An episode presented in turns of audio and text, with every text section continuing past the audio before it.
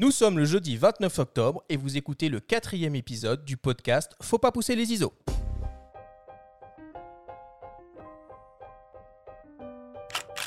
Vous écoutez Faut pas pousser les ISO, le nouveau podcast entièrement dédié à l'image pour tous les passionnés de photos et de vidéos.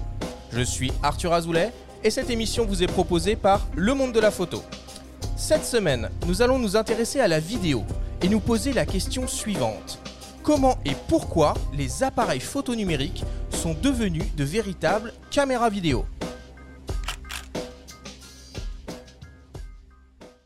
C'est parti, quatrième épisode de ce nouveau podcast Faut pas pousser les ISO. Une émission un peu spéciale aujourd'hui puisqu'on est bien seul avec Benjamin euh, dans le studio. C'est la première fois qu'on enregistre un épisode avec des invités à distance. Benjamin, comment tu vas aujourd'hui? Écoute, ça va bien. J'espère qu'on va pas non plus s'habituer à ça, que ça augure pas de jours, euh, de longs jours euh, de, confinement. Ouais, j'espère, mais malheureusement, je pense qu'on va en avoir pour, euh, un petit moment. Je présente tout de suite euh, nos deux invités et je commence par Olivier Schmidt. Donc, tu es photographe, réalisateur et youtubeur. Tu as créé ta chaîne YouTube en 2017 et elle cumule désormais près de 150 000 abonnés. Bonjour Olivier et merci d'être avec nous aujourd'hui. Salut vous deux, euh, bon vous trois, hein, on est trois dans ce podcast. Eh Bien, ben, merci beaucoup pour l'invitation et quelle introduction, j'ai envie de dire, hein. quelle petite intro de podcast. Moi, je me sens déjà dans un film, tu vois. On va parler de vidéo. On est dans l'ambiance. Et euh, tu es accompagné par euh, Romain Sarret, qui est vidéaste euh, professionnel. Romain, tu es ambassadeur pour, euh, pour Panasonic en France et tu gères également le célèbre blog euh, Lumix GHS. Bonjour Romain et merci d'être avec nous. Bonjour à tous. Je suis bien content de faire partie de cette émission avec Olivier, avec vous. Et puis, ben, je suis prêt à discuter avec vous de tous les sujets dont vous voulez parler. Et on aura aussi un petit peu plus tard dans l'émission, sous la forme d'une capsule, la parole de Roch Lorente, qui est le responsable des ventes chez Canon France. Maintenant que les présentations sont faites, on démarre l'émission avec le Flash Actu.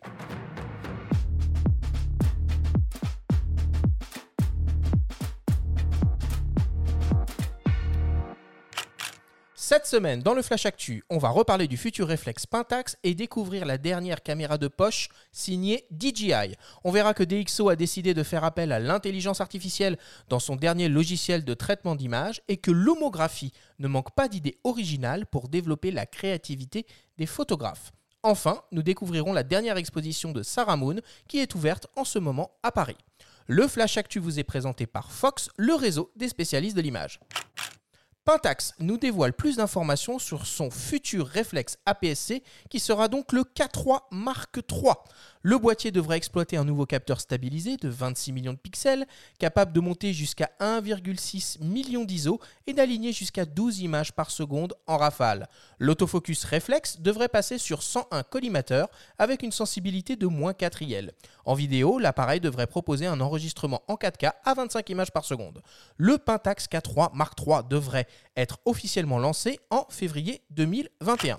DJI lance la deuxième génération de sa caméra de poche, la Pocket 2.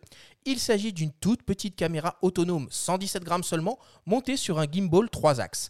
Elle est équipée d'un capteur CMOS 1 sur 1,7 pouces, associé à un grand angle équivalent 20 mm f1.8 avec un zoom numérique 8 fois. Elle permet de réaliser des vidéos allant jusqu'au 4K 60 images par seconde et dispose d'un mode ralenti Full HD jusqu'aux 240 images par seconde.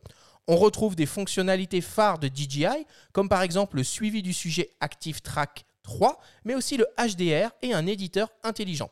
Cette caméra est désormais modulaire et peut s'associer à une multitude d'accessoires, comme par exemple un micro sans fil, un module Wi-Fi Bluetooth, un caisson étanche ou encore des joysticks de contrôle. La DJI Pocket 2 est proposée à partir de 369 euros. L'intelligence artificielle et le deep learning s'invitent dans la quatrième version du logiciel de traitement d'image français DxO Photolab 4. Deep Prime est le nom de cette nouvelle technologie. Elle se base sur l'analyse des innombrables photos de test réalisées par DxO pour développer leur profil de correction optique d'image et enrichir sa base de données DxOMark. Deep Prime travaille depuis des fichiers RAW et s'applique donc au moment du dématrissage couleur. Deep Prime est disponible dans la version Elite de DxO Photolab 4 qui est proposée au prix de 199 euros. L'homographie lance un nouvel appareil photo argentique 100% manuel panoramique, l'Hydrochrome Sutton's Panoramic Bel Air. Particularité de cet appareil, il est possible d'injecter à l'intérieur de l'objectif des liquides pour obtenir des effets créatifs.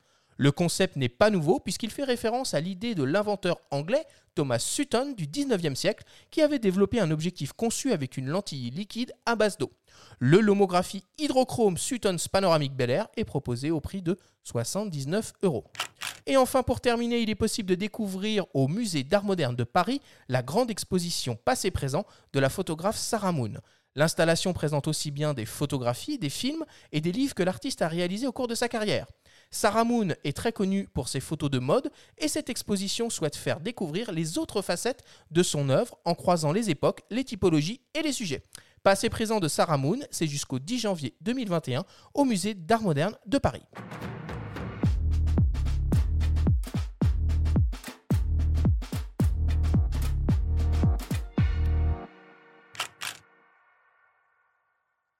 Encore une très belle actualité cette semaine, messieurs. Ouais, carrément, carrément. C'est euh, la Pocket 2, pour l'avoir bien testé, euh, c'est un petit outil intéressant. Euh, et, franchement, c'est assez séduisant comme petit outil et ça rentre dans, cette tendance dont on va parler tout à l'heure de la vidéo. T'es plus team comme ça, petite gimbal stabilisée? Vous deux, vous êtes plus de, de cette team-là ou genre GoPro Action Cam quand il faut une petite caméra de complément comme ça? Alors moi, perso, je suis plutôt GoPro, mais c'est vrai que, enfin, pour reparler de DJI et notamment donc de leur actualité, c'est vrai que, enfin, ils ont encore amené, envoyé un peu du lourd là avec le, le Ronin, enfin le RS2, RSC2 aussi, et aussi avec le Focus 3D qu'ils ont sorti, qui a l'air vraiment pas mal, qui se branche sur le RS2 et en fait qui peut faire, qui peut rendre, qui peut donner l'autofocus à tous les objets manuels. Donc ça, c'est un capteur lidar, si je dis pas de bêtises. Hein un capteur LIDAR dessus, je crois. Exactement, ouais. Après, tu vois, moi, pour répondre à ta question, je suis, euh, je suis pas trop un grand fan de, de, GoPro. Euh, enfin, historiquement, je suis pas trop fan de, de l'image GoPro. Euh, après, je fais pas de sport extrême, donc toi, j'en ai pas trop l'utilisation. Je filme pas beaucoup ce type de, de sujet non plus. Euh, je reconnais que c'est des caméras exceptionnelles quand même, tu vois. Mais après, à choisir, à choisir, je pense partir quand même sur, toi, sur une action cam qui est plus polyvalente qu'une Osmo Action, qu'une Pocket une pocket qui va être plus fragile. Donc, euh, mais, mais les deux sont, les deux sont intéressants. Vous avez vu un peu cet appareil complètement délirant que vient de sortir. Alors c'est toujours délirant les appareils que sort, euh, que sort euh, l'homographie, mais alors là, donc un boîtier panoramique dans lequel on peut venir injecter un liquide à l'intérieur de l'optique. Le boîtier il est livré avec une seringue et une canule. C'est, c'est, c'est, on, on, part très très loin là. Ouais, trop loin pour moi. Moi, j'ai plus envie de, de, parler de Pentax du coup. juste, et de poser une question à deux vidéastes, justement, parce que bon, euh, Pentax euh, sort un réflexe APS-C complètement à contre-courant de tout ce qui se fait à l'heure actuelle. On est purement dans la photo avec un viseur qui s'annonce très beau, un pentaprisme 1,05 fois. Enfin voilà, on, verra ce que ça donne, mais ça s'annonce très, très beau. Vous deux, vous êtes vidéastes. Est-ce que vous faites un peu de photos Est-ce que ça vous parle? Ouais, alors moi je suis photographe avant d'être vidéaste, si tu veux. J'ai commencé par la photo, j'étais à photo depuis pendant des années et je le suis toujours en fait. Je fais toujours beaucoup de photos. Aujourd'hui, je suis plus connu pour mon aspect vidéaste, mais, mais voilà, donc ça, ça me parle. Après, tu vois, je suis passé à l'hybride il y a 5 ou 6 ans, maintenant 5 ans, je dirais. honnêtement, je ne me vois pas retourner sur du réflexe, donc, donc du coup, ça me parle sans me parler. Et toi, Romain? Alors moi, c'est pareil. Bah, en fait, j'ai la même, j'ai la même position qu'Olivier, c'est-à-dire que j'ai commencé par la photo et en fait, je pense que je suis un photographe qui fait de la vidéo. C'est-à-dire que tout ce qui est cadrage, composition, etc., c'est vraiment de la photo que je le tire. Et je me rends compte que des fois, en faisant de la vidéo, ça me manque un peu de faire de la photo. Du coup, j'y reviens. c'est vraiment que au niveau, perso, au niveau plaisir. Et, et là, du coup, ben Effectivement, c'est pareil, une fois qu'on a goûté qu'un mal hybride, c'est vraiment, enfin, c'est dur de revenir au réflexe. Et puis, bah, maintenant, les hybrides font vraiment, sont vraiment des excellents appareils photo. Mais ouais, ouais, je garde vraiment un goût pour la photo. Et maintenant, il y a de quoi faire avec les hybrides. C'est vachement intéressant ce que tu dis parce qu'effectivement, euh, comme toi, en fait, euh, et je conseille souvent, hein, je pense que ça doit être le cas pour toi aussi, je conseille souvent aux gens qui veulent faire de la vidéo de d'abord euh, s'exercer beaucoup à la photo. Et parce que je pense que quand on est bon photographe, entre guillemets, hein, c'est subjectif, mais on, peut plus facilement devenir un bon vidéaste parce qu'on va voir la vidéo à travers un œil de photographe, donc à travers un cadre, à travers une lumière qu'on va travailler en photographie d'abord. et, la vidéo, c'est rien, voilà, la vidéo, c'est rien d'autre que de la photo plusieurs fois par en Mouvement. Donc, exactement. Et justement, j'ai vu des, excellents photographes dont j'admirais le travail qui ont commencé à utiliser un petit peu les fonctions vidéo de leur boîtier. euh, et j'ai été vraiment bluffé, quoi. C'est-à-dire que la lumière était magnifique, le cadrage était magnifique. euh, Enfin, ils avaient vraiment le, le truc de l'image. Et après, finalement, c'est ça, je crois, l'essence, c'est d'avoir une belle image déjà à la base, d'avoir ça dans la tête, savoir cadrer, savoir composer. Et après, au final, la technique, ça peut se rajouter en plus. Et puis, bah, après, faire un peu de montage, euh, un peu étalonnage, c'est très important. Mais c'est pareil. Il y a plein de photographes qui sont excellents en étalonnage, entre guillemets d'étalonnage, parce que ça va être, bah, ils sont excellents dans Photoshop, ils sont excellents dans Lightroom. Et finalement, après, tu leur montres un DaVinci Resolve comment ça marche et ils vont prendre leur base en deux secondes. Bon, en tout cas, moi, je suis, euh, je suis d'accord avec vous euh, d'un point de vue technique. Une fois qu'on a goûté euh, à l'hybride, c'est un peu difficile de faire machine arrière, mais qu'est-ce que c'est agréable de temps en temps de mettre son œil dans un viseur optique. Non, Benjamin? Ouais, moi je, je pense que ça reste, ça reste toujours valable. Il y a toujours une clientèle pour les, pour les réflexes, surtout chez Pentax. En même temps, ils n'ont pas vraiment le choix. Euh, donc euh, il faut toujours considérer ce genre d'appareil. Après, quand on commence à toucher à la vidéo aussi, c'est impossible de revenir en arrière. Enfin, à titre perso, moi, pour faire aussi de la vidéo, c'est pas possible. Est-ce que c'est pas finalement les goûts et les couleurs hein Parce qu'il y en a qui arriveront pas à se défaire soit de l'un, soit de l'autre. Bah, si, si justement il y a encore des visées comme ça, c'est peut-être qu'il y a des gens qui ne sont pas passés viseur électronique. Après, est-ce qu'ils ont essayé? Je me baserai pas, honnêtement, je me baserai pas, euh, je vais pas être méchant, mais je me baserai pas sur euh, la stratégie commerciale de Pentax pour euh, définir l'avenir de, la visée euh, réflexe, tu vois. Je me baserai plus sur la stratégie, et encore, c'est pas les mieux placés non plus, mais de Canon, par exemple. Canon, je pense pas qu'il y ait de nouveaux 5D qui arrivent, tu vois. Donc, la stratégie, elle est plutôt toute tracée sur l'avenir de la photographie aussi. Et, c'est vrai que je connais quand même pas mal de monde, bah, vous devez connaître de nom au moins Sébastien Roignan, qui lui a eu beaucoup de mal à passer à l'hybride et qui a même revendu son son Sony après, euh, après quelques tests. Euh, mais je pense que des gens comme Seb euh, ou d'autres qui ont aujourd'hui beaucoup de mal avec ça, à, à terme, dans 5 ans, euh, passeront sans doute à l'hybride. On a des viseurs aujourd'hui sur l'hybride qui sont juste incroyablement Mm. réalistes et, et agréables. Quoi. Beau sujet de débat, entre parenthèses, hein, quand même. Un beau sujet de débat, hein, le, le- le viseur aussi. C'est intéressant. Juste un mot sur la partie culturelle pour parler du grand photographe qui vient de nous quitter, Franck Orva, à l'âge de, de 92 ans.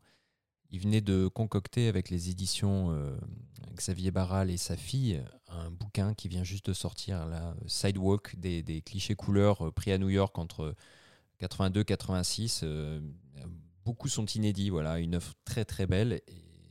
Malheureusement, c'est avec beaucoup de tristesse qu'on a appris sa disparition la semaine dernière. Je voulais juste souligner cela. On passe à la story de la semaine. Cette semaine, Benjamin, tu nous emmènes en voyage en Asie du Sud-Est pour aller à la rencontre d'un peuple nomade avec les images du photographe Pierre de Vallombreuse. Je vous présente la story de Benjamin.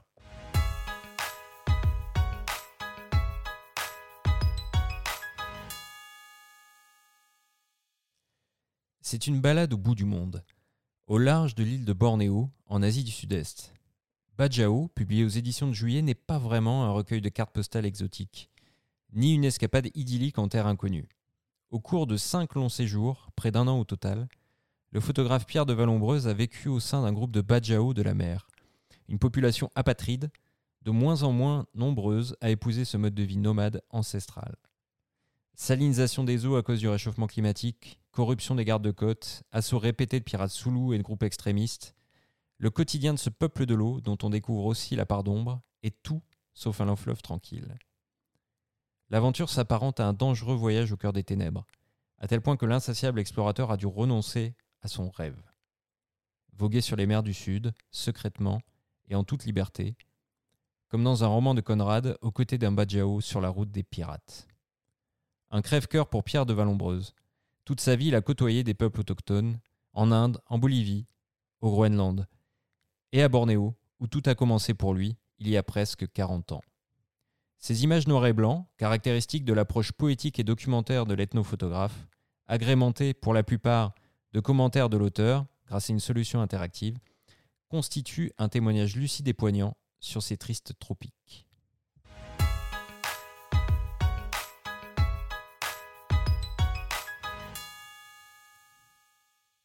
Alors Benjamin, tu nous parles d'un livre euh, qui est enrichi avec de l'audio? Oui, c'est ça, c'est des commentaires interactifs proposés par euh, la boîte nantaise Blinkle. Donc si vous allez sur votre smartphone, sur votre navigateur, vous euh, tapez euh, blinkle.com slash bajao, Vous ouvrez le bouquin et toutes les pages euh, encadrées en noir, sur fond noir, vous pouvez les scanner et accéder à des commentaires de l'auteur de Pierre de Vallombreuse qui raconte des anecdotes euh, de, prise de vue et, qui enrichit considérablement euh, le, récit de cette, de cette épopée auprès des, des Badjaou.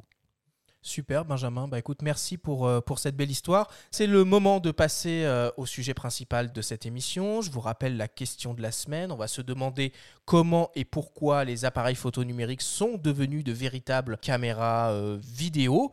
Alors, pour repositionner un peu le contexte, il faut remonter en 2008, en septembre 2008, avec le lancement du Canon EOS 5D Mark II qui a été un appareil qui a, pour le coup, comme on dit, un, game changer. C'est devenu, euh, du coup, la première caméra à objectif interchangeable équipée d'un capteur au format 24-36 qui donnait l'accès au rendu d'image euh, type cinéma, donc c'est-à-dire le bokeh, la possibilité d'exploiter les très hautes sensibilités ISO, la qualité d'image proposée en photo avec la dynamique, le rendu des couleurs, tout ça. C'est vraiment le, boîtier qui a un peu amorcé toute cette mouvance vidéo sur, les appareils photo numériques. Alors ce qui est, euh, ce qui est très intéressant, c'est que en fait, Canon n'a pas vu venir les choses sur ce 5D Mark II.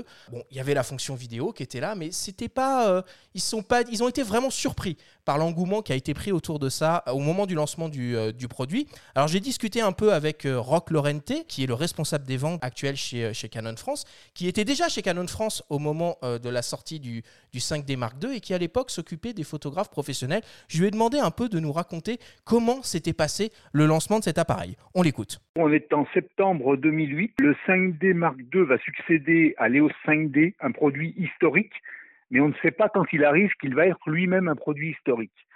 C'était une façon extrêmement économique euh, d'obtenir une image cinéma. C'est-à-dire que tous les jeunes réalisateurs, toutes les sociétés de production euh, pas très riches, entre guillemets, ont tout de suite mesuré l'opportunité que représentait euh, non seulement le 5D d'ailleurs, hein, le 5D Mark II, mais également toutes les optiques à grande ouverture de la gamme OF. Euh, et c'est une époque un peu folle chez Canon où on, où, on, prend conscience, j'allais dire, un petit peu entre guillemets d'une façon amusante du monstre qu'on a créé, quoi. Parce que c'est un monstre qui nous échappe à un moment. Hein. C'est-à-dire que le, produit part dans tous les sens, chez les chefs opérateurs, chez les loueurs, sur les plateaux de cinéma, dans les écoles de cinéma. Euh, on nous dit qu'on filme euh, du Dr House, on nous dit que Tim Burton l'utilise, on voit euh, Valérie Donzelli qui fait son premier long métrage avec. donc c'est un produit qui, se met à avoir des références absolument incroyables dans le monde de la télévision et du cinéma. Il n'y a plus une émission de télé qui n'est pas filmée au 5D Mark II, chez France Télé, chez Canal. Donc le, monstre nous a un petit peu échappé, il est un petit peu parti dans tous les sens. Euh, le produit était porté par la demande, il était également porté par la visibilité qui lui était donnée, particulièrement par tous les accessoiristes. Il faut se rappeler qu'à cette époque, quand on vendait un 5D euh, Mark II, ça générait bien sûr les ventes d'optique, mais ça générait une foule d'accessoires. Romain, tu te rappelles de cette époque? Ah ben je me rappelle bien parce que justement je suis euh, l'un de ceux qui est passé par, par le 5D Mark II et c'est avec lui que j'ai commencé. Donc je m'en souviens complètement. J'en ai rêvé pendant un moment. Je me suis dit, bah, en fait, j'étais à l'époque photographe et je me suis dit, je vais m'acheter un bon boîtier. Maintenant, on va passer euh, à la gamme euh, au-dessus. J'avais eu, j'avais eu pour commencer un Canon 400D, enfin avant un Nikon, un vieux Nikon. Et euh, c'est là où je me suis dit, bon, allez, je vais investir et je vais passer au 5D Mark II, il me fait rêver. Et bah, il y avait la partie vidéo aussi qui me faisait rêver. Donc, je me suis acheté le Canon 5D Mark II avec le 24-70 2.8 et là, franchement, effectivement, ça a été la gifle parce que j'ai découvert la vidéo comme ça et le côté ciné-look quoi, qu'on peut avoir rapidement avec ce genre de boîtier-là. Et c'est vraiment à partir de là que tout a commencé pour moi. Donc, ouais, je me rappelle bien. Et toi, Olivier, qui est photographe, tu dis avant d'être vidéaste, tu y es venu comment à la vidéo sur les appareils photo? Le 5D Mark II. bah tiens. Euh, alors le 5D Mark II, en fait, si tu veux, moi c'était un de mes meilleurs potes de l'époque avec qui je bossais à, Paris en tant que photographe euh, en soirée privée. C'est comme ça que j'ai fait mes armes. Et lui avait acheté un 5D Mark en fait à sa sortie. Donc on était euh, en 2008 effectivement dans ces eaux-là. Ou un petit peu plus tard même, euh, peut-être pas tout de suite à la sortie, enfin bref. Et on a commencé à faire d'abord de la photo et ensuite petit à petit de la vidéo avec. Mais c'était surtout lui, moi j'apprenais à cette époque-là. Euh, mais voilà, via le 5D Mark II. Après, pour, pour, rebondir un petit peu sur ce qu'on vient d'entendre sur la capsule, là, j'ai envie quand même de, de, de demander c'est quoi une image cinéma? Est-ce que dans le cinéma, on a, enfin, corrigez-moi si je me trompe, mais on n'utilisait jamais un capteur 24-36. c'est pas parce qu'on a un capteur 24-36, tu vois, qu'on a, qu'on s'approche du cinéma. Je pense que euh, le point décisif là-dedans, ça a été la compacité du truc et le fait aussi de plus avoir, de pouvoir changer d'optique. Point barre. Pour moi, c'est surtout ça. Toi, on n'est plus sur un caméscope. À l'époque, euh, en 2008, tout le monde vidéo égale caméscope ou vidéo égale cinéma grosse caméra, tu vois. Moi, je pense que c'est lié au bokeh. La révolution, pour moi, ça a été, euh, enfin, pour moi et, plein d'autres qui en parlent de, de ciné-look, ça a été vraiment la faible profondeur de champ. Et en fait, d'avoir pour si peu cher, entre guillemets, vraiment une image où tu te disais, bah, en fait, j'ai la même chose que les films que j'adore. Il faut quand même reconnaître que la Color Science du 5D Mark II, c'était quand même vraiment déjà une base qui était très belle. Et c'est ce qui a permis, sans trop de retouches, d'avoir une image qui était vraiment bah, ciné-look à ce niveau-là, c'est-à-dire faible profondeur de champ, couleur juste.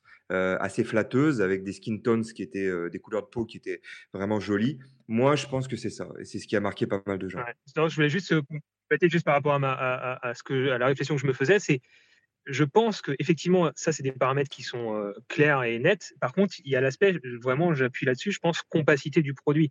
dans le sens où aujourd'hui, on pourrait faire le, la même, le même, le même euh, la même conclusion, en fait, si tu veux, le, euh, avec les, smartphones. Aujourd'hui, on filme du cinéma avec de l'iPhone, tu vois, ou avec d'autres smartphones. Et pourquoi des gens essaient de faire ça? C'est parce que tu, pareil, tu le glisses dans la poche, tu le sors, tu filmes et tu as un, très bon rendu aujourd'hui avec un, smartphone. Ok, il n'y a pas le bokeh, etc., même si tu peux adapter des optiques maintenant dessus. Euh, et, je pense que c'est un plaisir pour aucun réalisateur de se trimballer des caméras de 40 kg avec les accessoires, avec un camion derrière. Et, je pense que l'aspect euh, voilà, compacité était assez important aussi. Alors bon, évidemment, euh, depuis 2008, il s'est passé, il s'est passé beaucoup de choses. Maintenant, il y a énormément d'appareils photo numériques qui ont des, des performances plus qu'évoluées en termes de vidéo. Bon, j'en cite quelques-uns comme ça là actuellement euh, chez euh, Lumix, on a le S1H, on a le GH5S, chez Sony on a l'Alpha 7S 3, chez Canon on a le R5, chez Fuji on a le XT4, euh, chez Nikon on a le Z6 II et même chez Sigma on on a le FP.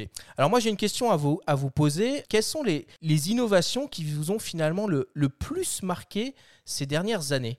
Olivier alors, c'est une question qu'on me pose souvent. C'est par exemple, toi, moi, je suis utilisateur Sony. Euh, bon, en ce moment, je suis en train de tester le XT4. J'ai quand même une bonne vision un peu de tout ça.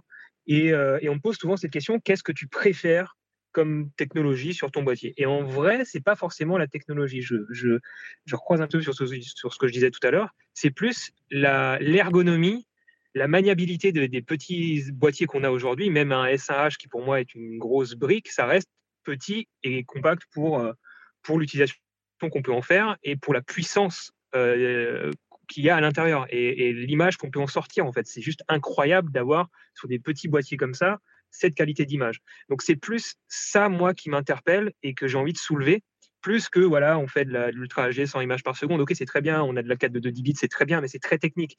Euh, tout ça, on savait déjà le faire. Mais là, ce qui est révolutionnaire, c'est de pouvoir le faire dans un tout petit boîtier, en fait. Euh, donc c'est vraiment ça, moi, qui me séduit. Ok, donc l'ergonomie. Et toi, Romain? Bah, En fait, à la base de ta question, je, enfin, je voulais répondre par euh, déjà à la base, qu'est-ce qui m'a, enfin, qu'est-ce que j'ai trouvé de révolutionnaire ces dernières années, quoi. Et enfin, pour moi, déjà, faut pas oublier qu'il y a eu la 4K. Et c'est justement pour faire la transition par rapport au 5D Mark II. Qu'est-ce qui a fait que je suis parti du 5D Mark II et d'ailleurs que je suis parti chez Panasonic? C'est qu'il y a eu la 4K qui est arrivée. On s'est dit, ben, est-ce qu'il faut tout de suite mettre le pied dedans? Est-ce qu'il faut vraiment y aller? Et je me suis dit, bah, pourquoi pas? Il y a vraiment le côté avant-gardiste et bah, qui peut le plus, peut le moins. Je pense qu'il y a vraiment une belle, une belle image en Full HD, euh, en recropant, en restabilisant, etc. donc déjà, il y a la 4K. Après, il y a tout ce que disait Olivier, c'est-à-dire que bah, maintenant, le 4 de le 10 bits, le slow motion et tout ce qui va avec. Et puis, il ben, ne faut pas oublier, c'est la stabilisation. Il y a une chose qui est vraiment énorme sur ces boîtiers, c'est la stabilisation. Il ne faut pas oublier qu'on a des, des, boîtiers qui sont tout petits, effectivement, comme dit Olivier, mais en plus qu'on a un capteur stabilisé qui déboîte. quoi. C'est-à-dire que plein de fois, on peut se passer d'un gimbal, plein de fois, on peut se passer d'un trépied, et ça, c'est quand même vraiment énorme. Oui, tout à fait. Alors, tu viens de parler de la, la 4K. Euh, Romain. Et, actuellement, il y a des boîtiers qui filment en 8K. Chez Canon, on a, on a les, enfin, notamment les OSR5. On a même de la 6K sur le SMH, de la 4K sur la 7S3. Qu'est-ce que vous pensez de ces très hautes définitions? À quoi ça sert? Pour qui? Est-ce que ça vous séduit? Alors, pour revenir, toi, sur des résolutions un peu plus petites, moi, je dirais qu'aujourd'hui, l'Ultra HD, enfin la 4K Ultra HD, c'est un incontournable dans le sens où c'est misé sur l'avenir. Euh, évidemment, tout le monde n'a pas un téléviseur Ultra HD chez lui pour regarder en Ultra HD. Par contre, c'était le cas déjà quand on est passé à la Full HD à l'époque. On est passé du 720p à la Full HD. Tout le monde n'avait pas un téléviseur euh, Full HD. Et voilà, les choses évoluent. Donc un jour, on arrivera à euh, un nouveau standard, et on y est pour moi déjà, un standard qui est l'Ultra HD 4K. Donc la 6K, la 8K, après on va rentrer dans, le débat. Est-ce que voilà, on voit la différence? Est-ce qu'on la voit pas? Dans certains cas, forcément, on va pas la voir. Le cinéma reste lui pour l'instant en 2K dans la majorité des salles de cinéma. Donc effectivement, l'intérêt il est plus d'un côté pour moi technique quand on va commencer par exemple à faire de l'intégration 3D, du tracking, des choses comme ça, qu'on va avoir la, ou qu'on va avoir la nécessité de cropper dans son image beaucoup plus. Mais c'est vrai que fournir en post-traitement à ces artistes VFX, donc d'effets spéciaux, des images 8K, c'est le rêve absolu pour eux. Donc pour ça, ça a un intérêt. Aujourd'hui, dans mes prods, je ne vois pas l'intérêt. Et toi, Romain? Alors moi en fait je pense que tout est une histoire de, euh, de relatif, de relativité, c'est-à-dire qu'avant on était au Full HD et lorsque la 4K est arrivée, ça nous a permis de sortir de la Full HD de qualité. C'est-à-dire que ça nous permet de stabiliser, de recroper et d'avoir de la Full HD de, qualité. Maintenant, la 6K, qu'est-ce que ça va amener? Euh, Il faut se dire que ben, maintenant sur YouTube, la plupart des contenus appréciés et un peu attendus sont en 4K. Donc, tu peux te dire, bah, tiens, maintenant, si je filme en 4K, j'ai perdu en fait ce gras que j'avais en passant de 4K à, à 1080 lorsque j'exportais mon projet. Donc, le K peut t'amener ça il peut t'amener ce petit gras pour le recrop, pour mine de rien une image plus fine, même si c'est pas forcément ce qu'on va rechercher, mais parfois lorsqu'on veut faire un peu des images à la euh, National Geographic ou des choses comme ça, des images qui pètent, ben 6K, 8K pour tourner et sortir de la 4K, ça peut le faire. Donc moi je pense que le gain il est là. Et finalement, je vois autour de moi de plus en plus de gens s'équipent de télé 4K. Ça devient une nouvelle norme. Maintenant, ça devient vraiment bah, à 500 balles, tu as une télé 4K. Ça devient la nouvelle norme. Il y a quasiment plus de télé euh, Full HD. Et j'ai pas mal de potes qui m'ont dit j'ai redécouvert tes vidéos depuis que justement j'ai acheté ma télé 4K.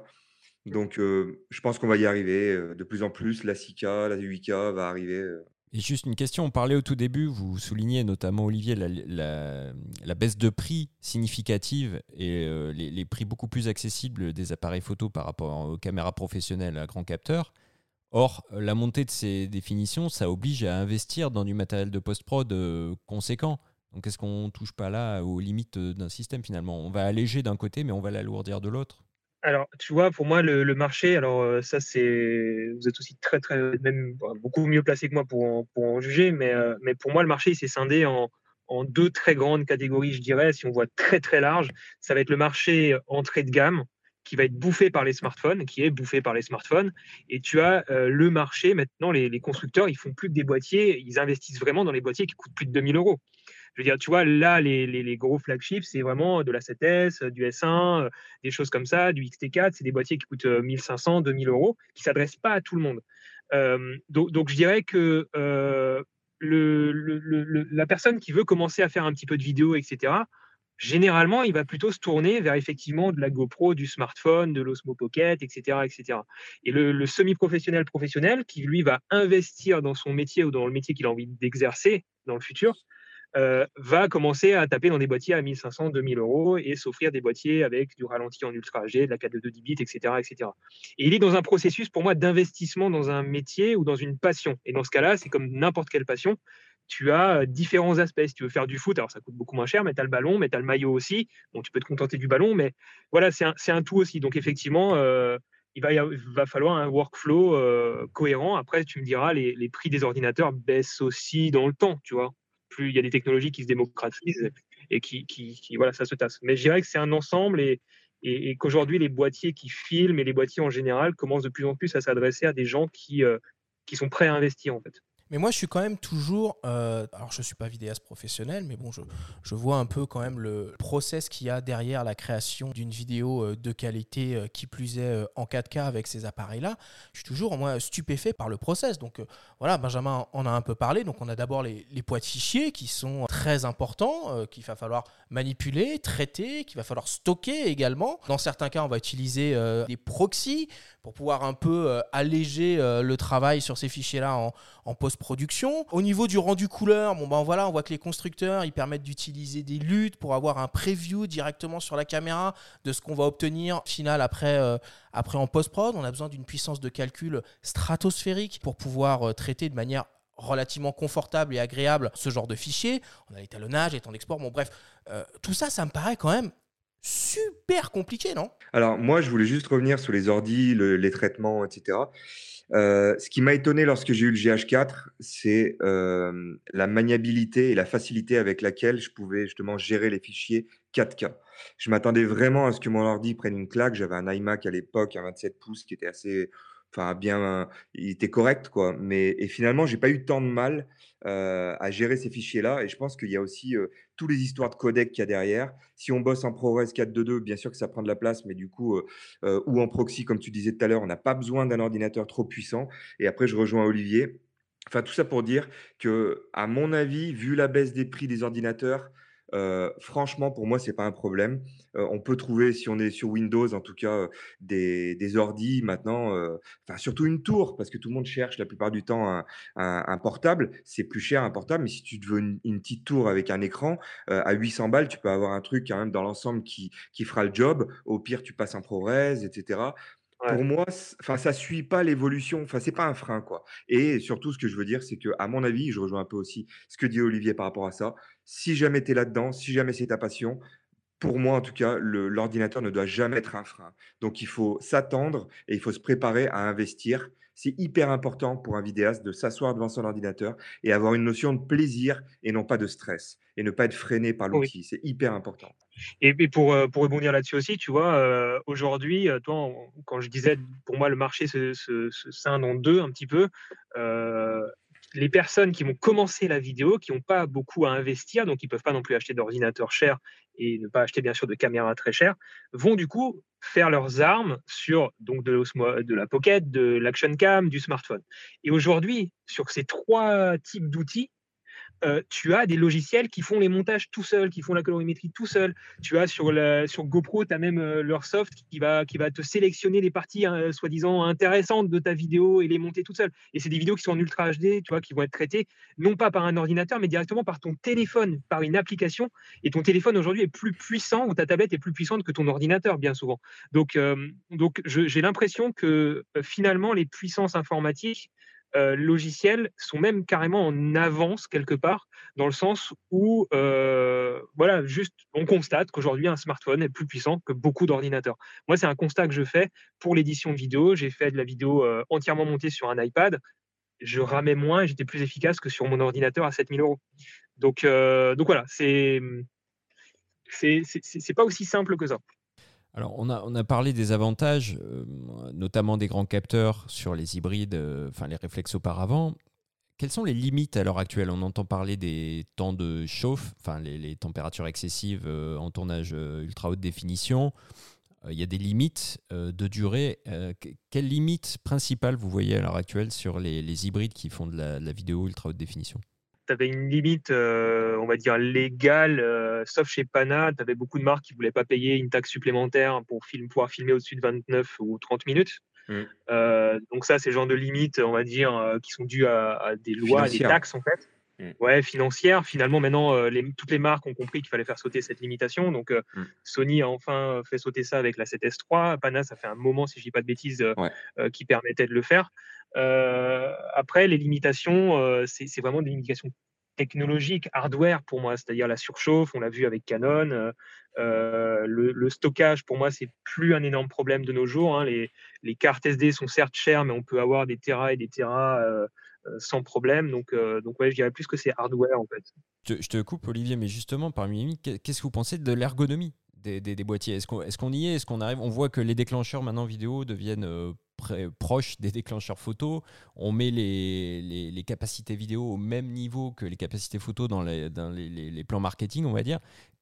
Est-ce qu'on y est? Est-ce que l'ergonomie est satisfaisante? Je pense que justement, en fait, les deux sont liés. C'est-à-dire que ce dont on parlait avant, et pour répondre à la question, quelle est la limite, actuelle? Bah oui, c'est la chauffe. Et on a bien vu, c'est le grand débat. Et en fait, c'est lié à ce que tu dis maintenant, c'est-à-dire l'ergonomie. On essaye, en fait, les constructeurs, leur objectif, c'est de faire 4K, 6K, etc., 4 de 10 bits ou pas, mais dans des boîtiers qui sont tout petits. Donc la contrainte, elle est là. Et ils savent que ce qui va se vendre le plus, ça va être des boîtiers qui sont petits.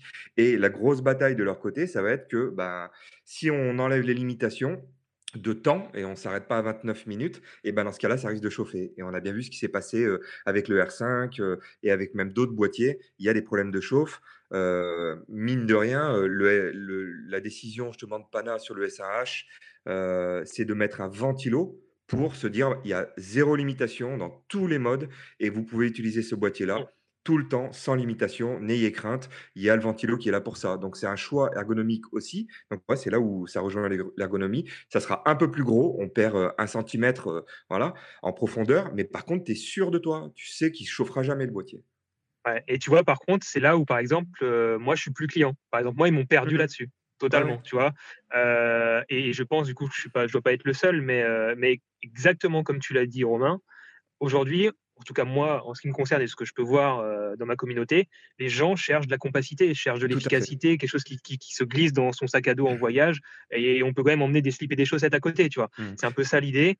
Après, tu as forcément des personnes qui vont vouloir tourner à l'arrêt, qui vont vouloir tourner avec la Black Magic, etc. etc. Mmh. Mais là, on rentre encore dans une autre catégorie. Tu vois, on est plus. Mais justement, je pense que c'est lié à la catégorie des gens et en fait, euh, et la catégorie de ce que tu veux filmer. Si tu veux filmer, c'est toujours pareil. À mon avis, il y a le run and gun et il y a le posé pour, ben, pour le, le, broadcast, pour le ciné, le ciné-look, ce que tu veux, ou vraiment, bah, tu fais pas le, le même shoot. Ah, tu, tu, nous définis juste le, le, run and gun pour, pour peut-être les gens qui savent pas ce que c'est. Le run and gun, ça veut dire bah, courir et shooter, et ça veut dire simplement que tu prends un boîtier, un objet ou deux. En gros, il faut voyager léger, parce que justement, il y a la notion de voyage. Tu vas prendre un boîtier assez léger, compact, justement, on en revient là-dessus, euh, on prend un objectif ou deux, on prend juste le strict minimum qu'on met dans un euh, sac à dos pour pouvoir, s'il faut, euh, aller à la cime d'une montagne et shooter. Voilà. Et justement, l'avantage d'avoir des boîtiers stabilisés, tu n'as plus besoin de trépied, tu n'as plus besoin de pas mal de choses. Après, ben, tu vas décider est-ce que je prends mon gimbal ou pas, est-ce que je prends un trépied, un trépied carbone quand même si je veux faire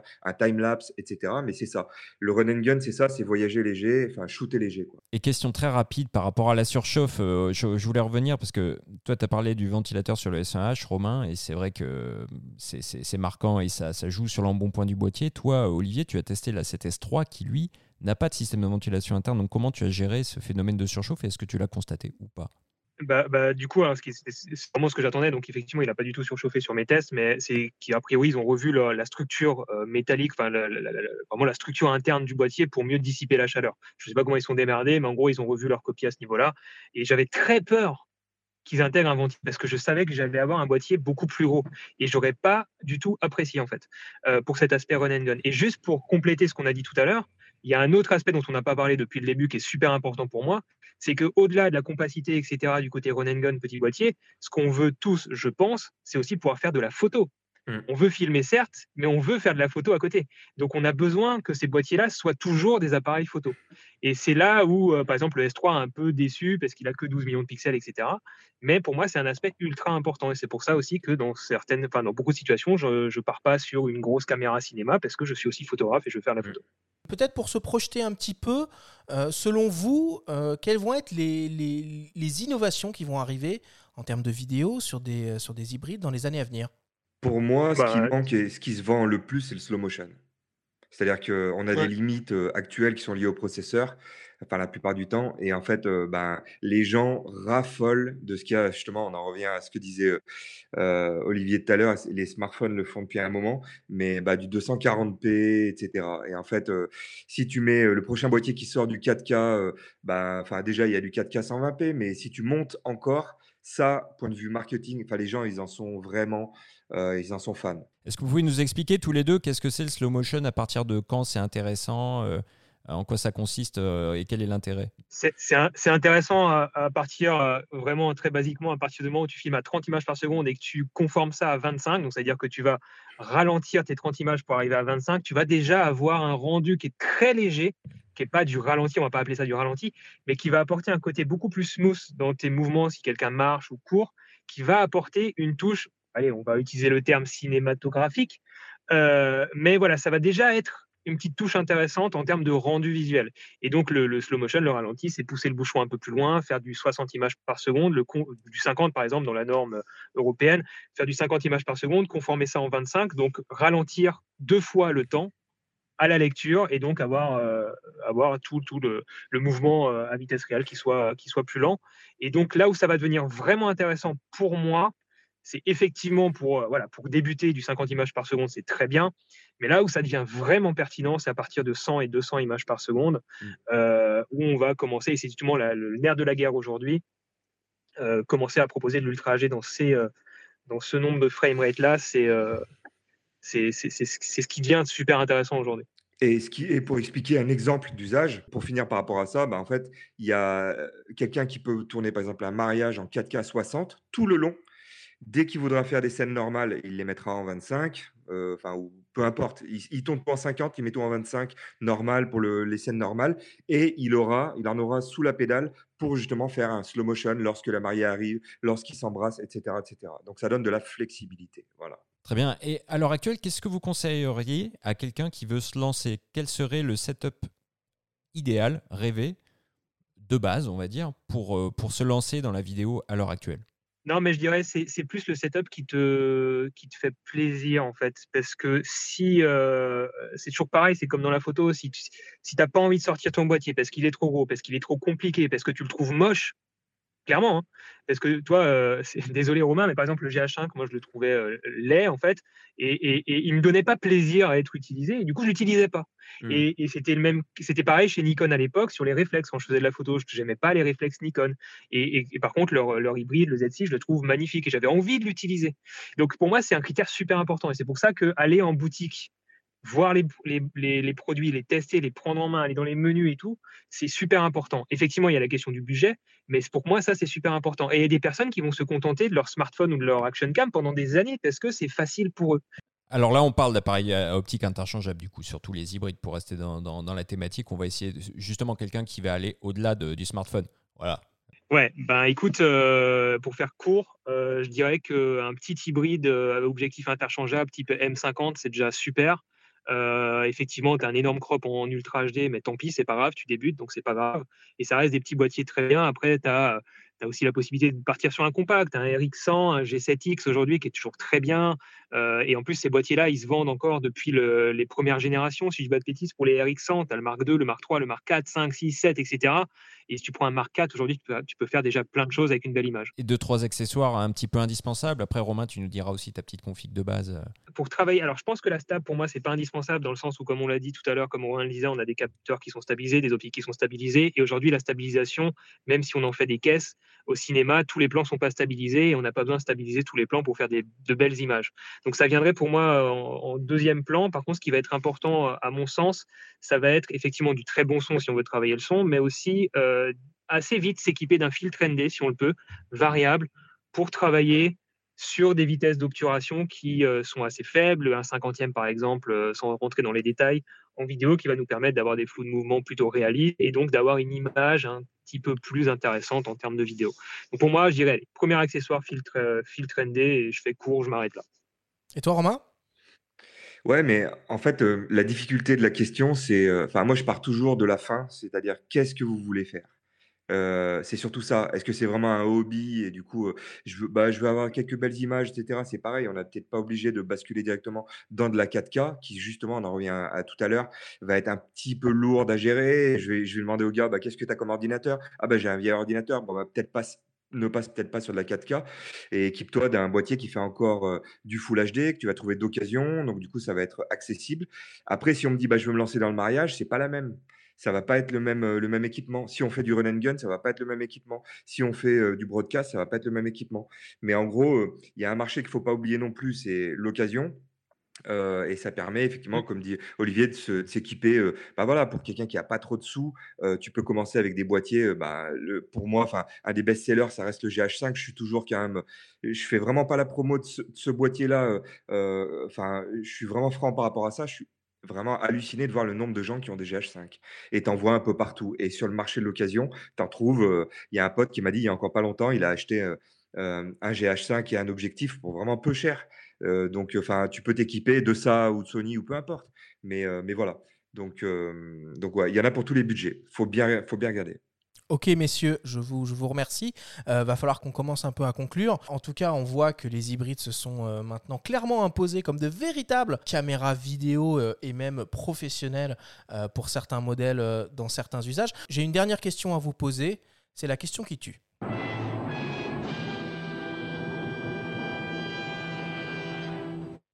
Écoutez-moi attentivement. Si vous deviez vous passer définitivement d'une technologie en vidéo, ce serait l'autofocus ou la stabilisation d'image? Olivier, Stabilisation d'image, tu parles dans le capteur, hein, tu parles pas de gimbal. exactement. Moi, je dirais, pff, franchement, je pourrais me passer des deux, donc je peux répondre au pif. Écoute, je- question, question débile, je réponds de façon débile, je me passe des deux juste pour t'emmerder. Et ben moi, je suis, Romain, Eh ben, tu sais quoi, moi je trouve que c'est pertinent. Je suis d'accord avec Olivier parce que euh, tout ce qu'on a dit avant, notamment en parlant de euh, la référence sur le cinéma, euh, c'est pas stabilisé. Ils utilisent des crosses d'épaule pour faire justement l'image cinéma. La plupart du temps, on se rend compte Et y a qu'on pas stabilise d'autofocus. trop et il n'y a pas d'autofocus. Parce que les super objets qui font kiffer, eh ben, c'est les objets manuels, les objets ciné. Grave. Donc euh, voilà. Donc moi, ça serait un plaisir de ne pas utiliser les deux, tu vois, carrément, tu vois. Allez, challenge accepted. Ouais, pour, le, pour, pour le prochain.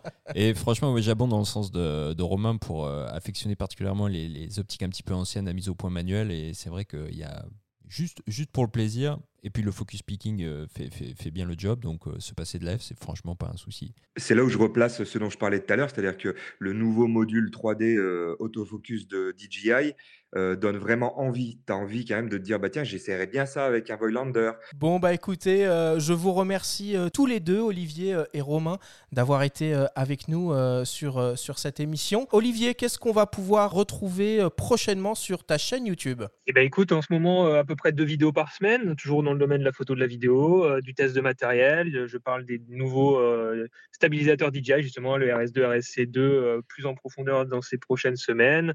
De la Pocket 2 aussi en long et en large. Et puis, euh, si ça vous intéresse, j'ai toujours mes formations photo, euh, vidéo, Lightroom qui sont disponibles sur ma boutique en ligne. Euh, voilà, pour la petite promo. Euh, et vous êtes bien sûr toutes et tous la bienvenue sur ma chaîne et dans la communauté et sur le groupe Facebook L'Atelier des créateurs. Super, merci Olivier. Écoute, tu es le bienvenu quand tu veux pour revenir dans cette émission. Romain, quel est ton actu à toi? Euh, moi, mon actu, c'est que je lance mes formations pour euh, tous les boîtiers Lumix. Euh, donc, ça sera du GH5 au S1, euh, S5, S1H, etc. Donc, je vais faire du présentiel, je vais faire euh, de la visio, je vais faire parce qu'il y a vraiment beaucoup de demandes. Et puis, c'est vraiment quelque chose que j'aime, c'est enseigner et vraiment partager ma passion avec les gens. Et puis après, ben, toujours pareil, sur ma chaîne YouTube Romain Sarré, Romsprod, il y aura des tests qui vont être faits pour des comparaisons entre le S1, le S5, le GH5. Je vais continuer à faire des tests.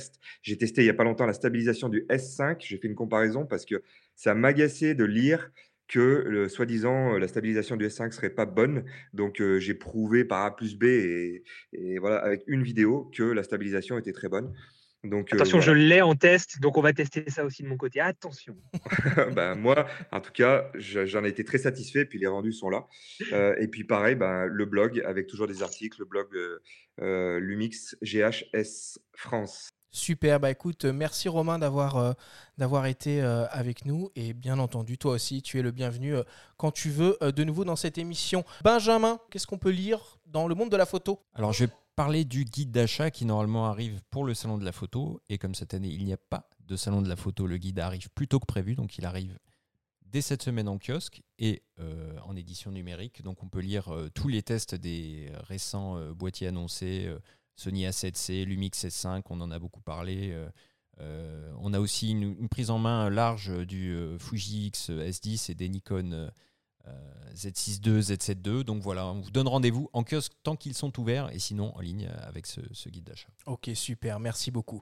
Écoutez, on conclut cette émission là-dessus. La semaine prochaine, nous vous proposerons bah, une émission exceptionnelle sur le euh, photojournalisme avec comme invité les photographes Véronique de Viguerie, Pascal Maître et Édouard Elias qui seront accompagnés de Cyril Drouet, le directeur des reportages et de la photographie du Figaro Magazine, et de Jean-François Leroy, le directeur du festival Visa pour l'image. Merci à tous de nous avoir écoutés et rendez-vous jeudi prochain.